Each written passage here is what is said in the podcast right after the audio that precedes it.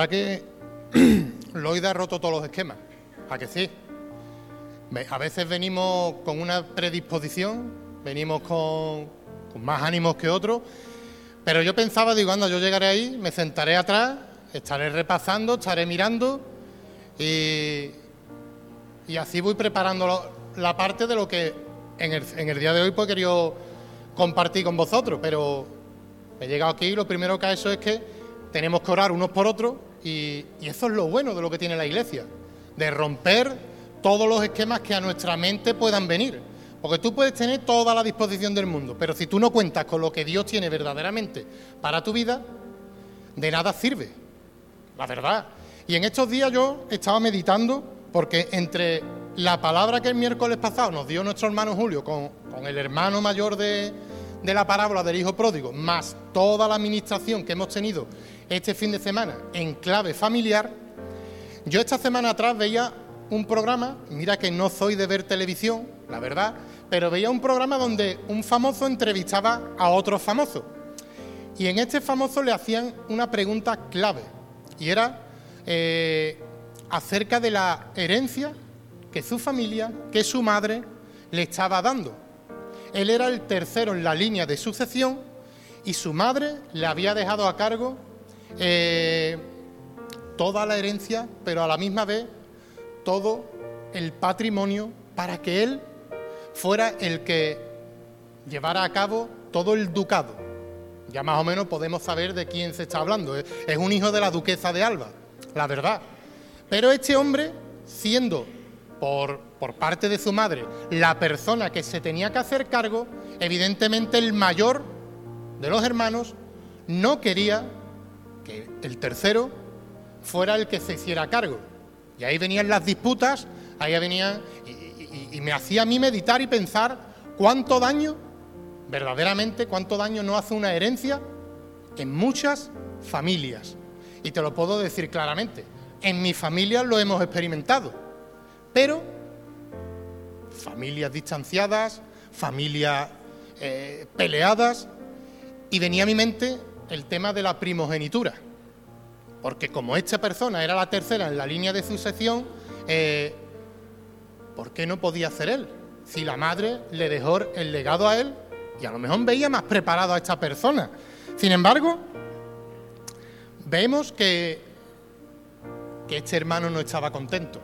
Y a mí se me venía a la mente varios pasajes de la Biblia donde nos hablan acerca de la primogenitura. El primer caso, evidentemente, es el de Caín y Abel, donde Caín, cuando ofrece su ofrenda, eh, Dios mira con agrado mejor a la ofrenda de, Abel que a la de Caín. Y Dios le pregunta a, a Caín, el por qué tu semblante ha decaído. El, porque evidentemente Dios lo dice claro. No miró con agrado tanto a Caín como su ofrenda. Y es que Dios ya sabía perfectamente lo que había en el corazón de este hombre. Si seguimos mirando, eh,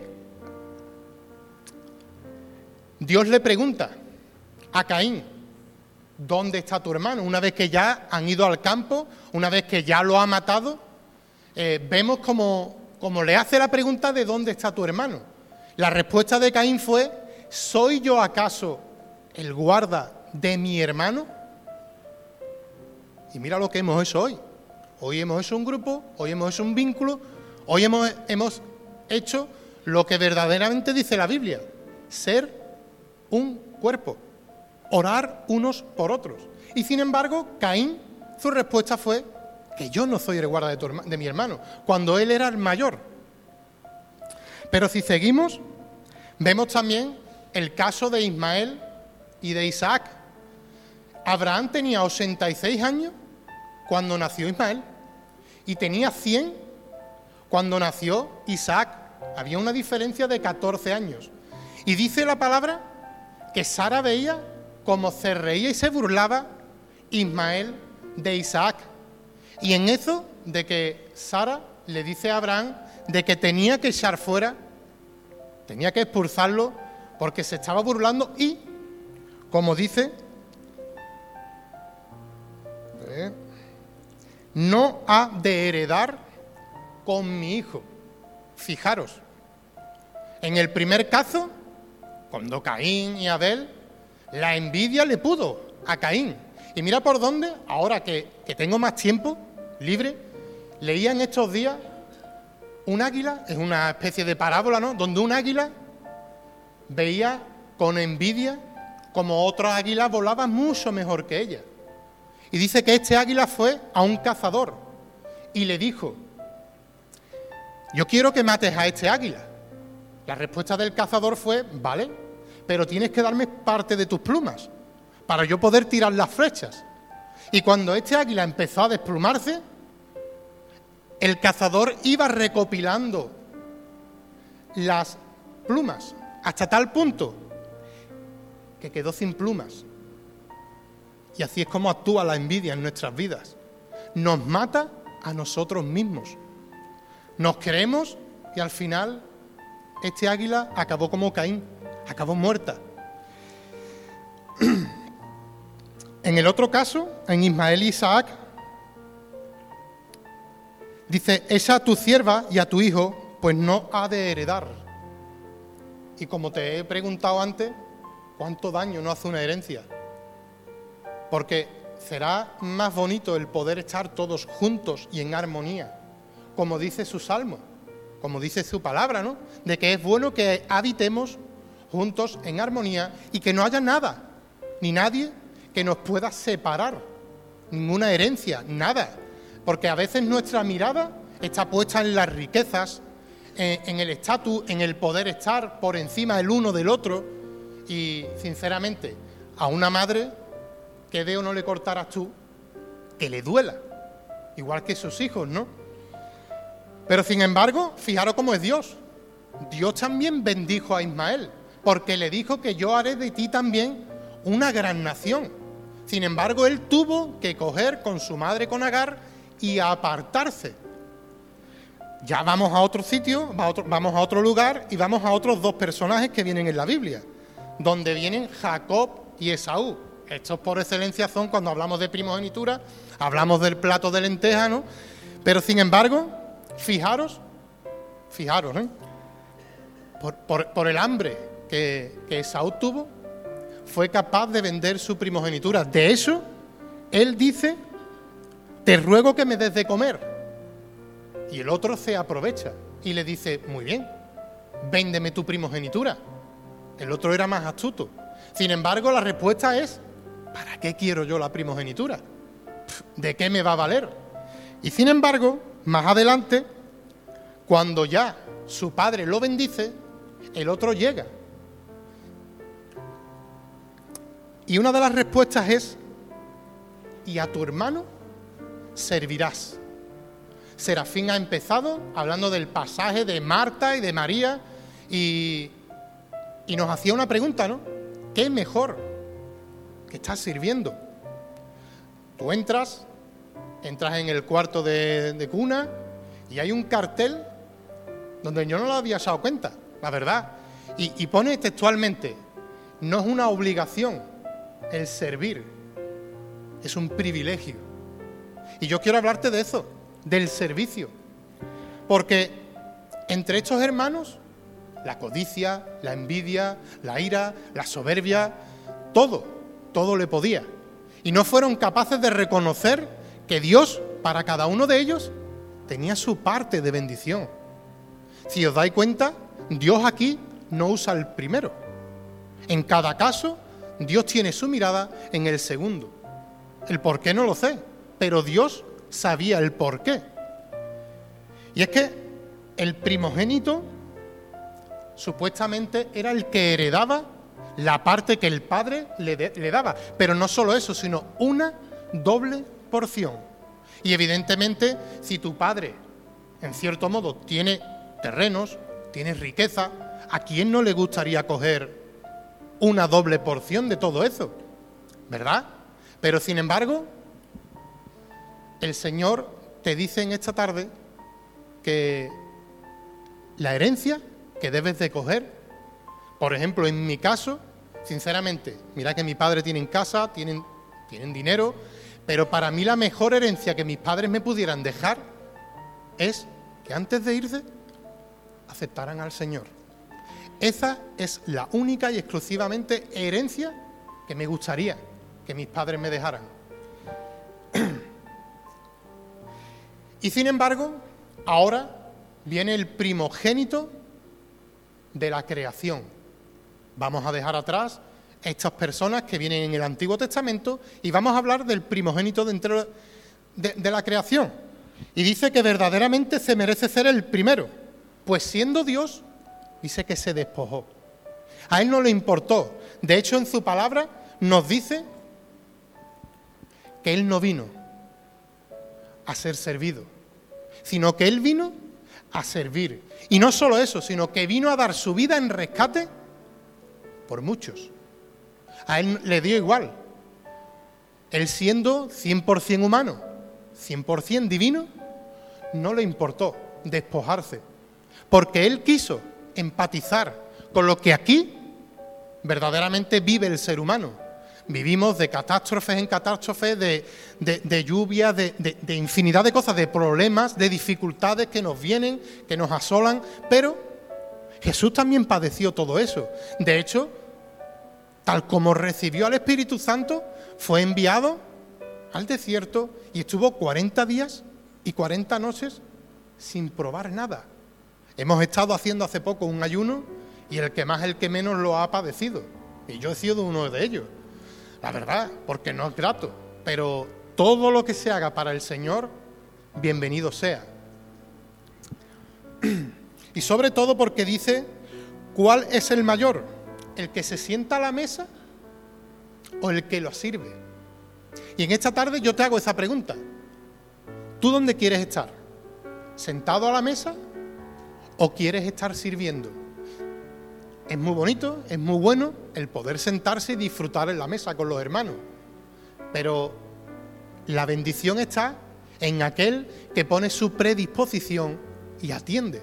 Estamos viendo cómo vienen muchos hermanos, cómo entran personas nuevas y yo no sé si tú lo has padecido, pero yo, siendo derrota, eh, vengo, de, vengo de otra iglesia y en cierto modo veía como que me, me costaba adaptarme sinceramente. Pero veo que entran mucha gente nueva. ¿Y, cómo quieres que, a ti te atiendan? Pues así como tú quieres que te atiendan a ti, es como nosotros debemos de atender a todas estas personas nuevas que llegan. Porque el día de mañana te puede pasar a ti, de que vayas a otra iglesia y así te reciban. o como esta madre que le pide a Jesús, dos discípulos suyos, eh, que los honre en su reino. Y Jesús le contesta, mas entre vosotros no será así, sino que el que quisiera hacerse grande entre vosotros será vuestro servidor. Y el que quiera ser el primero entre vosotros será vuestro siervo. A mí ahora sí voy medio entendiendo. Pero al principio me costaba la misma vida.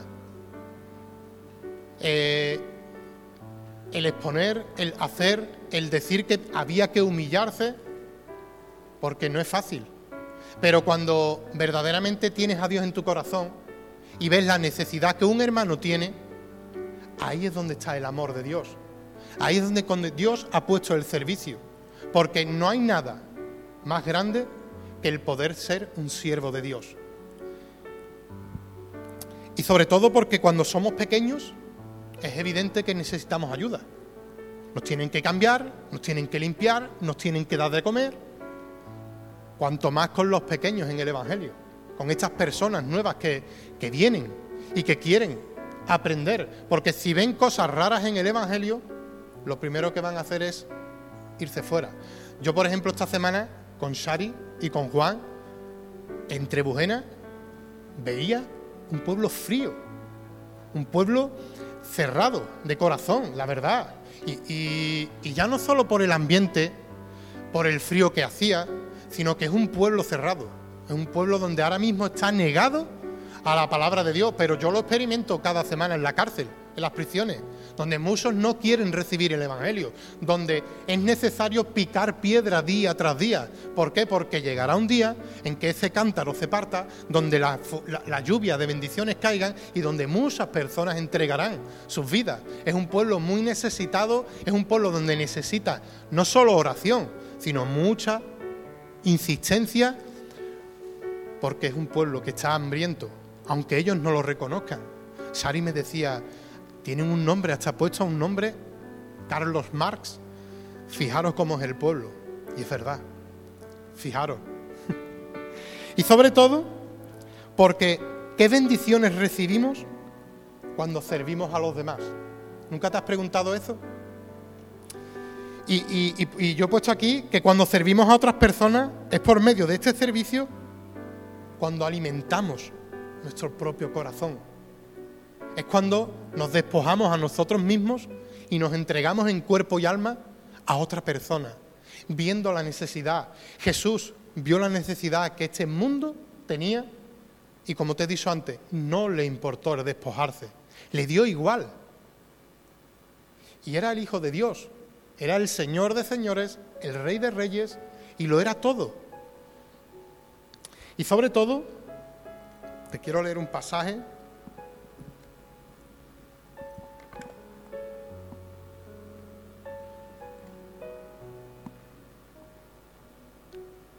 Dice, entonces el rey dirá a los, que, a los de su derecha, venid, benditos de mi Padre, y heredad el reino preparado para vosotros desde la fundación del mundo, porque tuve hambre y me disteis de comer, tuve sed y me disteis de beber, fui forastero y me recogisteis, estuve desnudo y me cubristeis, enfermo y me visitasteis, en la cárcel y venisteis a mí. Entonces los justos le responderán diciendo, Señor, ¿cuándo te vimos hambriento y te sustentamos, o sediento y te dimos de beber? ¿Y cuándo te dimos, te vimos forastero y te recogimos, o desnudo y te cubrimos? ¿O cuándo te vimos enfermo o en la cárcel y vinimos a ti? Y respondiendo el rey les dirá, de cierto os digo que en cuanto lo hiciste a uno de mis hermanos más pequeños, me lo hicisteis a mí. Ese es el mensaje que yo hoy quiero transmitir. El ver la necesidad que cada cuerpo, que cada vida, que cada hermano tiene en este día. Da igual que seamos el primogénito, da igual que seamos el segundo, da igual el estatus que tengamos, da igual nuestras creencias políticas, nuestro equipo, da igual todo. Si delante de Dios es donde debemos de despojarnos y es donde debemos de encontrarnos más tarde o más temprano, cara a cara. Dios hoy, por lo menos a mí me lo estaba diciendo. Si algún día, José Luis, me dijiste, heme aquí, que sea con todas las de la ley. No puede ser hoy sí y mañana no. Y el otro día Juan nos decía claramente en un, en un salmo, que es el Salmo 101.6, el que anda en el camino de la perfección, este me servirá. ¿Quieres tú servir hoy a Dios? ¿Quieres hoy tú caer rendido a sus pies? Pues empieza con el más pequeño. Empieza con aquel que verdaderamente tiene necesidad. Así que Esaú murió por envidia, Caín murió, no, no es que murieran, sino que fueron apartados no se llevaron su, bendición. Por una cosa o por otra, por una causa o por otra, no supieron recibir lo que Dios tenía preparado para ellos. Porque a veces vemos que un hermano es bendecido más que otro. O esta persona es más bendecida que yo. Gocémonos con los que se gozan, riámonos con los que se rían, lloremos con los que lloran y, vivamos el Evangelio. ¿Qué es eso? El dar más que recibir. Amén. Señor te bendiga, hermano.